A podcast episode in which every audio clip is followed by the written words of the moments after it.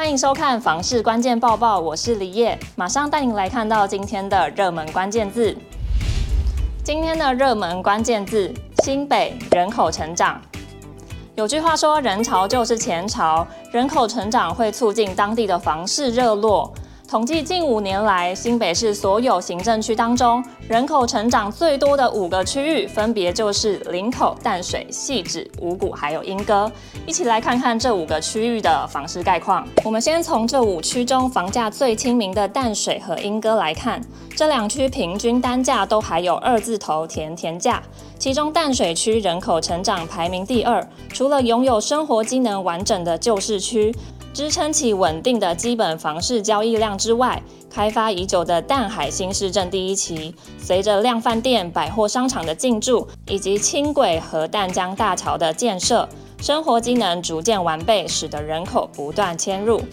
而莺歌区过往是新北市房价相对低廉的蛋白区，但随着交通建设和区域发展，房价有迅速抬升的迹象。未来新北捷运三莺线完工后，从莺歌搭乘捷运可直接抵达台北捷运蓝线的捷运顶埔站，便利北市交通往返。根据实价登录数据，莺歌区住宅的平均单价从二零一八年的十八点一万元攀升来到二十三点四万元，涨幅高达百分之二十九点三。涨幅虽然惊人，但是单价仍是相对亲民的二字头。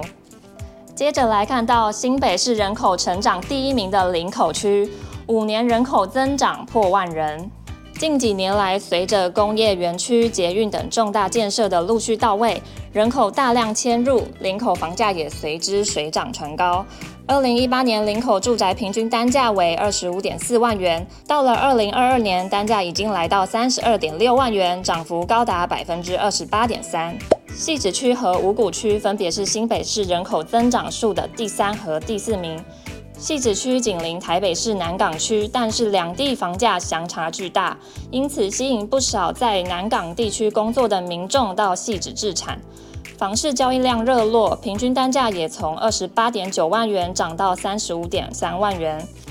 五股区是新北市的房价凹陷区，但是紧邻芦洲和新庄的优势。以及未来五股泰山轻轨等建设利多，也吸引许多民众还有首购族前来购屋。五股区近五年来住宅平均单价从二十四点二万元涨到三十点八万元，涨幅高达二十七点三趴。今天的精选新闻，首先来看到苗栗也要有社宅了。苗栗县第一案社宅明陀好事正式开工，位于苗栗市公敬里苗栗地方法院旁，未来将打造地上十二层、地下两层大楼，将提供一百零七户社宅单元，预计二零二五年十月中旬完工。国家住都中心也规划苗栗的社宅蓝图，包括明陀好事在内，预计未来将新建共七百户社宅。将分布在苗栗市竹南镇共三处社宅案。今年央行升息三次，房贷族的压力越来越大了。目前甚至有不少自用型的贷款利率突破百分之二。内政部不动产资讯平台汇整的房贷商品，截至十二月七号，已有二十九种房贷产品利率突破百分之二。不过多为理财型房贷，例如利率最高的是安泰银行的二顺位房贷专案，利率为百分之二点八。其次为王道银行的理财型房贷，利率为百分之二点六八。不过，利率突破百分之二的房贷产品中，竟然也有自用型房贷，例如台北富邦银行的青年安心成家购屋优惠贷款，一段式指数利率，利率达百分之二点一，为所有银行当中率先突破百分之二利率的青年优惠贷款。而台中商银的安心成家住宅专案贷款利率也调升到百分之二点一六。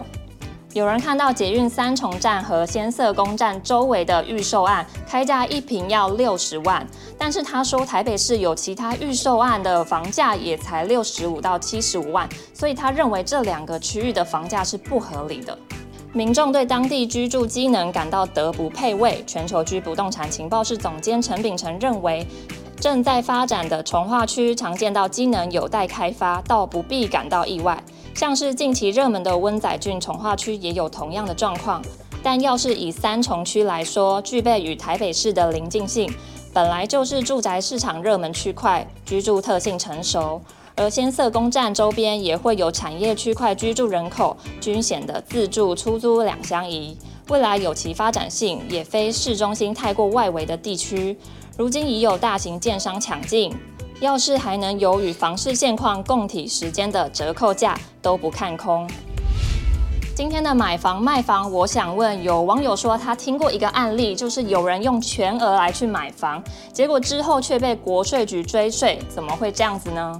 有人说全额买房有可能变成有心人士的洗钱管道之一，资金来源不明。也有人补充，用全额买进口车也会被查。以上就是今天的房市关键报报。如果想看更多的相关新闻，记得点开资讯栏里面的链接，也别忘了在留言区留下你的想法。我们下次见。